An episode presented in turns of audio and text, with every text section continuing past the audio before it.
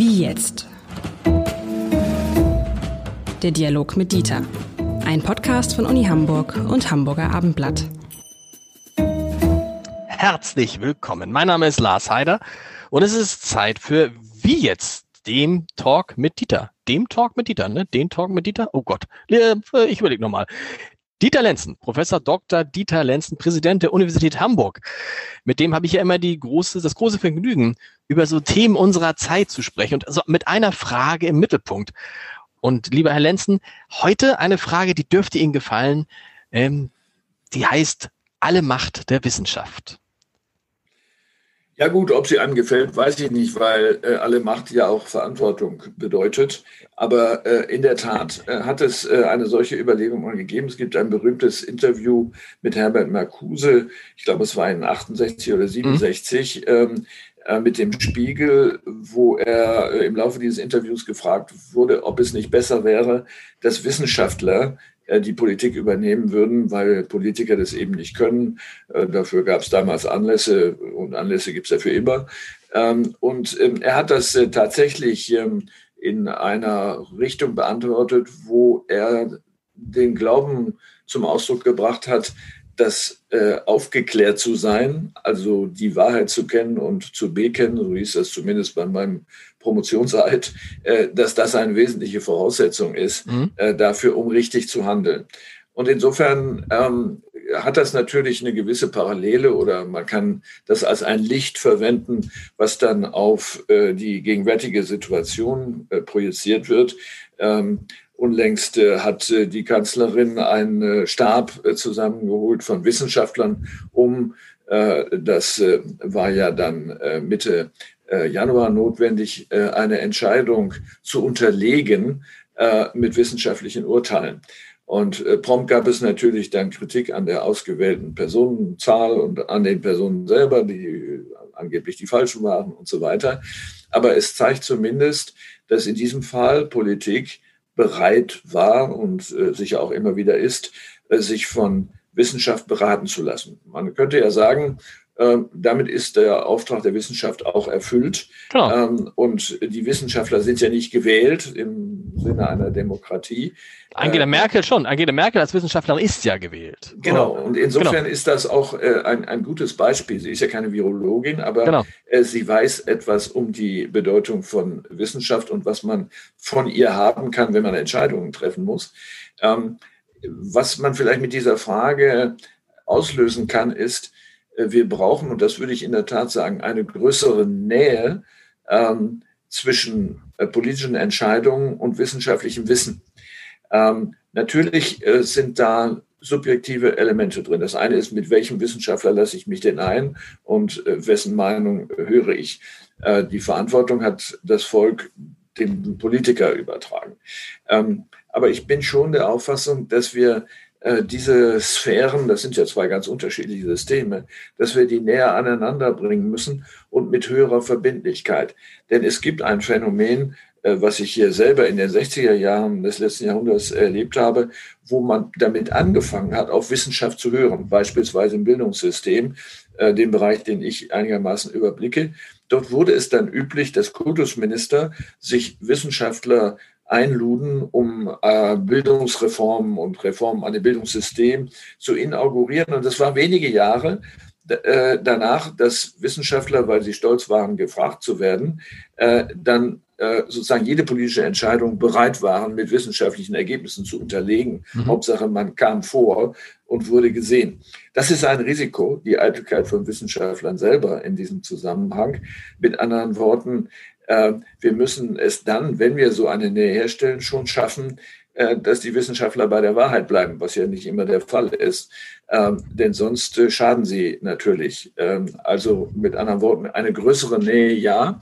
Und vielleicht auch für die Politik die Pflicht zu begründen, warum man einem wissenschaftlichen Rat nicht folgt. Mhm. Äh, das kann man ja nicht nur mit Machtargumenten verbinden, sondern das ist nicht durchsetzbar, kann sein. Aber äh, wenn man sich zu der Wahrheit bekennt, dann muss man eben darauf verzichten, das Amt weiter auszuüben, wenn es eben nicht geht. Aber wir haben jetzt in der Corona-Pandemie, fand ich, äh, eine Situation, die immer wiederkehrt, die mich geärgert hat, vielleicht Sie auch. Nämlich Wissenschaftler und Politiker trafen sich. Danach haben dann Wissenschaftler, Wissenschaftler erklärt, naja, wir sind nur die Wissenschaftler. Was die Politik muss am Ende entscheiden. Dafür können wir keine Verantwortung nehmen. Und die Politiker haben gesagt, naja, wir haben ja nur auf den Rat der Wissenschaftler gehört. Klar mussten wir entscheiden, aber das haben wir auf Rat der Wissenschaftler gemacht, sodass ich das Gefühl hatte, der eine hatte immer mit dem anderen ein ganz gutes Argument zu sagen, naja, die Verantwortung liegt nicht bei mir. Und ich finde, das ist eine Situation, die unbefriedigend ist. Ich teile Ihre Auffassung. Äh, Sie unterlegt nämlich das, was ich eben gesagt habe. Wenn man diese beiden Systeme oder Sphären näher aneinander bringt, dann ist man fast geneigt zu sagen, ähm, um sicherzustellen, dass es keine einseitigen wissenschaftlichen Auffassungen gibt, bedarf die Auswahl der beratenden Wissenschaftler selber äh, eines demokratischen Elements. Das, mhm. kann nicht will, das kann nicht willkürlich sein. Ähm, man muss zumindest sicherstellen, dass unterschiedliche Auffassungen zur Sprache kommen können, äh, damit nicht Zufälle äh, im weniger schlimmen Fall oder Absicht regieren. Umgekehrt aber ähm, bedarf es ähm, auch ähm, äh, der Pflicht sozusagen bei den Wissenschaftlern, ähm, das breite Spektrum des Wissens aufzudecken und nicht nur die eigene Meinung zu sagen. Ich will jetzt keine Namen aus dem breiten Bereich von Virologie und Infektiologie äh, äh, traktieren. Aber wenn ich mir das letzte Jahr so anschaue, und wir haben das ja jetzt fast ein Jahr äh, mitgemacht, ähm, dann gibt es zwei Phänomene. Das eine ist äh, ein sehr starkes äh, sich ändern von Meinungen bei derselben Person. Mhm. Ähm, da kann man sagen, gute neue Erkenntnisse, alles gut. Aber das hat man dann nicht immer den Eindruck, dass das so ist. Äh, und zweitens ähm, doch der, der Drang, äh, durch Äußerungen äh, auf Entwicklungen Einfluss zu nehmen, für die man nur begrenzt Verantwortung hat. Genau. Und ich, ich glaube, dass sozusagen ein wechselseitiges, auf der einen Seite Demokratisierung von Beratern und auf der anderen Seite Politisierung der Berater, dass sie wissen, das hat Folgen, was sie da sagen. Und übrigens äh, auch, was sie, das ist ja ganz wichtig, es hat auch nicht nur Folgen, das, was sie in einer Beratung sagen, sondern auch, was sie dann äh, in Talkrunden, in Interviews ja, und so weiter ja. sagen. Deshalb fand ich es zum Beispiel sehr angenehm, es war jemand, mit dem ich am Anfang Probleme hatte, ich fand es angenehm, dass Christian Drosten sich dann nach und nach zurückgezogen hat. Ne? Während man andere halt ihre neu gewonnene Macht, das ist ja eine Macht, die die Virologen haben, weil man sagen konnte, ich glaube, es wird alles. Also das schlimmste Beispiel ist für mich Karl Lauterbach. Der so eine, das ist ein Gegenbeispiel davon, ob es gut ist, dass ein, ein Wissenschaftler Politiker ist, weil der das im Moment oder in den vergangenen Wochen gnadenlos ausnutzt, vor jedem Mikrofon spricht und zwar einfach nur auch, weil es ihm sicherlich um die Pandemie geht, aber auch, weil es ihm um Karl Lauterbach geht.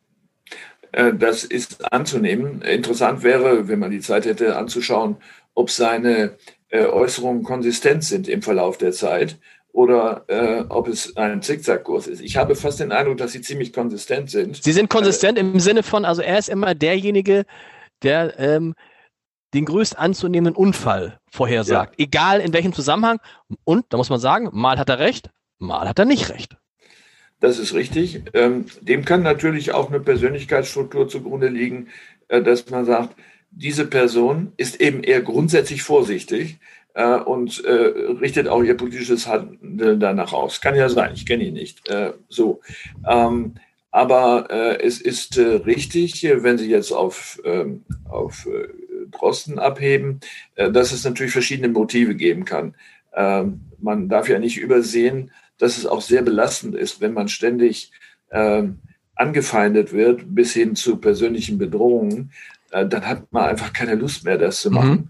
Auch das kann ein Motiv bei ihm sein, das äh, will ich jetzt nicht ausschließen. Und äh, ein anderer Punkt kommt hinzu, dass Sie als Medien ja immer neue Gesichter brauchen, können Sie nicht über viele, viele Monate denselben Experten immer wieder fragen, sondern Sie brauchen einen Durchsatz von Experten. Und das sehen wir ja. Es kommen plötzlich Personen nach oben, über deren Erscheinen man erstaunt, wenn man äh, jemanden fragt, sagen Sie mal, ähm, ist das jetzt ein bekannter Virologe? Und man dann hört, nee, das ist äh, völlig unbekannt, der hat überhaupt keine Forschung gemacht und so weiter. Eine Person fällt uns da hier ein.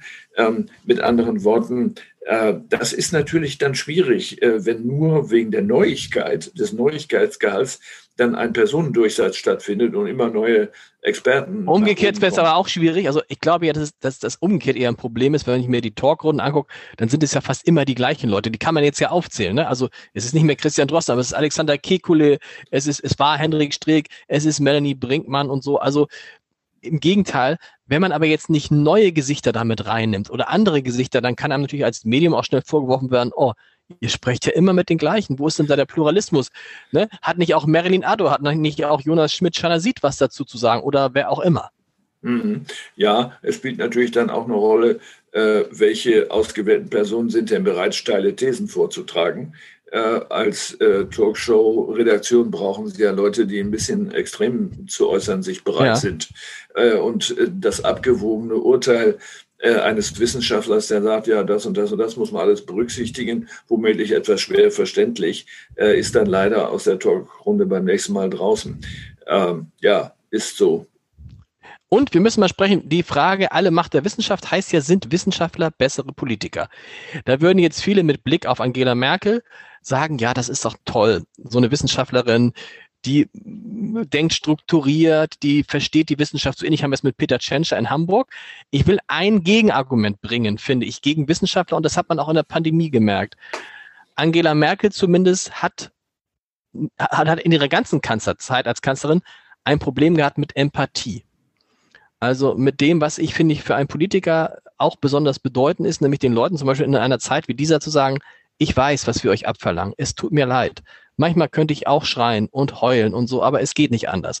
Und ich habe festgestellt, wie sehr mir die Empathie in der bundesdeutschen Politik gefehlt hat, als ich die Rede von Armin Laschet beim äh, CDU-Parteitag gesehen habe und dachte, das ist ja ein Mensch. Da will ein Mensch, will CDU-Vorsitzender werden. Das ist ja mal ein völlig neues Modell. Ist das nicht einer der großen Nachteile von den von dem Wissenschaftler, von diesem Typus, über den wir jetzt sprechen, dass er eben dieses, dass er immer sehr nüchtern auf die äh, Faktenlage guckt und eben diese Empathie im Zweifel abgeht? Also ähm, mir ist lieber jemand äh, kommuniziert nüchtern, als er spielt den äh, empathischen äh, Mitmenschen. Und, nee, er äh, soll ihn nicht spielen, er soll es sein. Er soll auch, er soll, er soll Mitgefühl haben, er soll, also so ein bisschen, er soll mitleiden mit den Eltern, er soll mitleiden mit den Kindern. Ja, er soll auch mal, die Merkel hätte auch mal eine Rede an die Kinder halten können, sagen, Leute, Kinder, es tut mir leid, das fehlt mir alles komplett. Also wenn Sie das machen würden, würde ich sagen, das ist äh, sozusagen, da hat eine Showberatung stattgefunden. Ja, das stimmt. Ähm, denn, denn ähm, das würde überhaupt nicht zu ihr passen und würde dann auch sehr unglaubwürdig sein. Ich würde ähm, eigentlich eher einen anderen Aspekt äh, mit hineinbringen, der das äh, die Kongruenz von Wissenschaft und Politik schwer macht. Wenn Sie Wissenschaftler sind, dann dürfen Sie keine Schnellschüsse machen wollen, sondern Sie müssen abwarten können. Das mhm. ist auch eine Attitüde von äh, Frau Merkel gewesen, äh, häufig abzuwarten, weil man nicht sicher ist, ob man eine richtige Entscheidung treffen kann, weil man noch zu wenig weiß. Genau. Entscheidungen unter Informationsdefizit sind das Schlimmste, was man machen kann. Ähm, so, aber es gibt natürlich ständig Lagen, in denen schnell entschieden werden muss. Siehe äh, Migrationskrise, ähm, wo man nicht sagen kann, das müssen wir erstmal analysieren, genau und so weiter. Ähm, das ist ein äh, Aspekt, wo man sagt, hm, da kann man die Nähe vielleicht dann doch nicht äh, zu weit treiben. Aber man kann natürlich auch das Analysieren trainieren und trainieren unter Entscheidungsunsicherheit, Entscheidungen zu treffen, weil man es einfach muss. Ähm, das lernt man im Laufe des ständig entscheiden müssens, äh, zweifellos. Ähm, aber bei äh, Herrn Laschet äh, würde ich sagen, die Emphase nehme ich ihm nicht ab, äh, sondern ich glaube, dass das, sagen wir mal, äh, das ist, was man ja gerne als rheinische Frohnatur bezeichnet, äh, dass eine Emphase und äh, Freude und Freude am Leben doch eher an der Oberfläche sich abspielt. Ich würde bezweifeln, er hat ja noch nicht die Gelegenheit dazu gehabt, dass das politische Handeln dieser Emphase folgt. Und wenn es das nicht tut, dann ist es ja nur Show. Aber ist es nicht immer, immer wieder ein Vorurteil des Wissenschaftlers, der sagt, okay, also natürlich die wissenschaftliche Bildung, die ist fundiert, die ist erworben und diese Empathie, die ist, da steckt ja nichts hinter. Das ist ja immer so ein bisschen dieses, also gut, es ist schwer vorstellbar, der Idealmensch wäre jemand, der klug ist, nüchtern, abgewogen, wissenschaftlich gut ausgebildet und trotzdem fröhlich, nett und freundlich. Wahrscheinlich ist Angela Merkel das auch, das sagen ja viele, die sie selber kennen. Sie zeigt es nur nicht, weil sie glaubt, dass es der Rolle nicht gerecht wird. Äh, ja, das ist ideal. Ähm, vielleicht ist es falsch, das nicht zu zeigen, äh, weil dann natürlich das andere Vorurteil greift, oh, ist die oberflächlich ähm, mhm. und äh, kann man ihr so viel Verantwortung zuweisen. Ähm, letztlich suchen wir im Grunde nach einer Lichtgestalt in unserem Gespräch, die beides in gleichem Maße zum richtigen Zeitpunkt aktivieren kann. Mir wäre es aber eher wichtig zu wissen, was steckt in der Person wirklich drin. Und mhm. eine nüchtern analysierende Person, äh, die die Fehlerquote minimiert dadurch, dass sie vernünftig analysiert, ist mir lieber als jemand, äh, der, das muss ich ja sagen, im Fall Laschet ständig hin und her springt zwischen dieser Auffassung jener, zwischen dieser Entscheidung jener, die sich widersprechen. Äh, das hat man ja äh, im gesamten Jahr 2020 gesehen, äh, und zwar immer schielend nach der dominanten Meinung in der Bevölkerung. Das ist gefährlich sowas zu machen. Und da ist mir eine prinzipienorientierte, vernünftige, aufgeklärte Wissenschaftlerin dann schon lieber, ähm, so dass sich vielleicht dann auch irgendwann die Frage stellt, ob in dem Karussell um den Kanzler nicht am Ende Frau Merkel doch nochmal gefragt wird, ob sie es nochmal machen möchte. Machen Sie, glauben Sie das wirklich? Nein, natürlich wird sie es. Das ist äh, das Kapitel ernst. ist zu Ende, oder genau? Ist halb ernst gemeint, aber ich äh, spreche mit vielen, die sagen, am besten wäre es in dieser Situation doch, wenn man jetzt nicht die Pferde wechselt und nicht weiß, wen man bekommt. Das höre ich durchaus. Aber man muss ja auch sagen, bekannt ist von Angela Merkel auch, dass sie ihre Politik sehr, sehr stark an Meinungsumfragen ausrichtet. Also nicht nur an ihrem eigenen wissenschaftlichen und sonstigen Standpunkten. Da ist sie dann auch, äh, wenn man so will, populistisch. Ja, ähm, das gehört natürlich zu dem äh, Machtprinzip des politischen Systems. Äh, ohne Macht können sie äh, nicht agieren. Äh, und wenn sie die Macht verlieren, dann können sie ihre Agenda nicht weiterverfolgen. Insofern mhm. finde ich das nicht anstößig, äh, sich äh, nicht zu orientieren, aber das wissen zu wollen, was äh, in der Bevölkerung gewollt wird. Das heißt ja nicht, dass man das machen muss, sondern das heißt dann, hier gibt es offenbar ein Kommunikationsdefizit, wenn das das Gegenteil von dem ist, was ich für richtig halte. Äh, und dann muss man aufklären. Wenn wir jetzt nochmal auf die Frage kommen, ob Wissenschaftler überhaupt Interesse hätten, in die Politik zu gehen, was haben Sie da für Erfahrungen gemacht? Man, in den Gesprächen, die man jetzt mit den Wissenschaftlern, die in diesen politischen Raum gespült worden sind, äh, gelesen hat, da hörte man immer wieder raus, oh, ich bin froh, wenn das vorbei ist. Selbst Christian Drosten sagt, ich bin froh, wenn ich wieder in meinem Labor bin und äh, nicht jeden Tag zehn Leute anrufen. Hm. Also die, die merken ja schon die, die dunkle Seite und viele Wissenschaftler äh, so haben vielleicht wirklich einfach nur Spaß daran, sich um ihren wissenschaftlichen Moment zu kümmern und gar nicht so sehr darum, jeden Tag äh, zwei, äh, zwei Mikrofone ins Gesicht gehalten zu kriegen.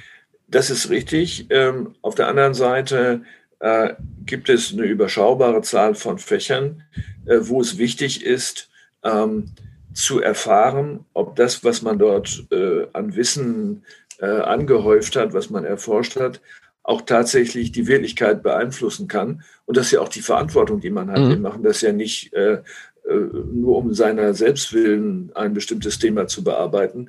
Ähm, insofern würde ich fast auch sagen, das ist auch eine Verpflichtung äh, gegenüber der Öffentlichkeit, die Wissenschaft bezahlt, ähm, mit einzutreten dafür, dass das Erkannte auch Wirklichkeit wird oder in die Wirklichkeit mit äh, hineinwirkt. Und das geht über Politik. Ähm, ob deswegen der Wissenschaftler äh, auch gleichzeitig Politiker werden muss, hängt sicher von der einzelnen Persönlichkeit ab. Aber äh, gerade das Beispiel Tschentscher zeigt ja, dass man da nicht falsch liegt. Äh, Robert Habeck auch, oder? Robert Habeck ist eigentlich ist der Philosoph? Der ist Philosoph, Philosoph? ja. Hm. Was sagt, der, was sagt der Philosoph, äh, Philosoph als Kanzlerkandidat? Gut oder, ähm, gut grundsätzlich, oder sprich, grundsätzlich spricht nichts dagegen.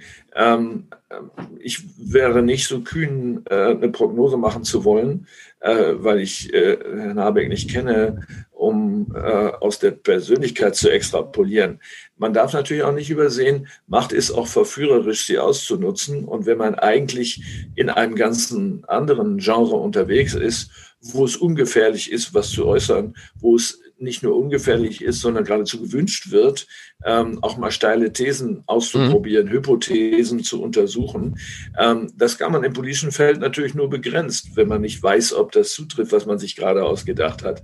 Also insofern nicht grundsätzlich äh, ja oder nein, sondern es kommt immer auf die Menschen an. Und da kämen wir im Grunde zu einem Thema, was wir schon mal in der Vergangenheit traktiert haben. Wir müssen mehr über die Personen und die Persönlichkeiten wissen und wissen wollen und nicht nur von unseren Vorurteilen, der sieht aber nett aus, äh, mhm. der spricht immer so nett mit mir, äh, sondern tatsächlich mehr wissen, äh, damit wir sicher sein können, dass das, was gesagt wird, auch Wirklichkeit wird.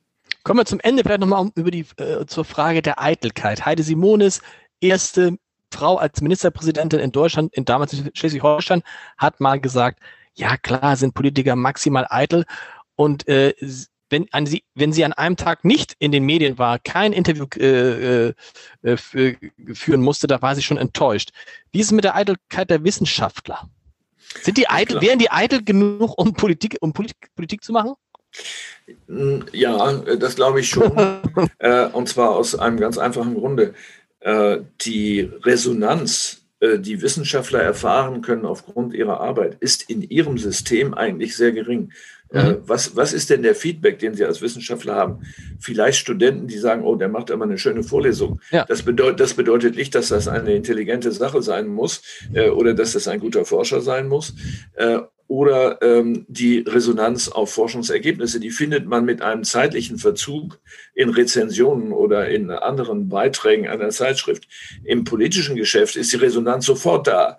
Äh, Im besseren Fall für den Betroffenen äh, eine positive Resonanz, im schlechteren eine äh, negative Resonanz. Das ist schon verführerisch, äh, diese Erfahrung machen zu wollen, weil man einfach nicht mehr warten möchte. Herr Lenzen, wir hören uns in zwei Wochen wieder. Ich danke Ihnen recht so herzlich. So machen wir das. Alles Gute.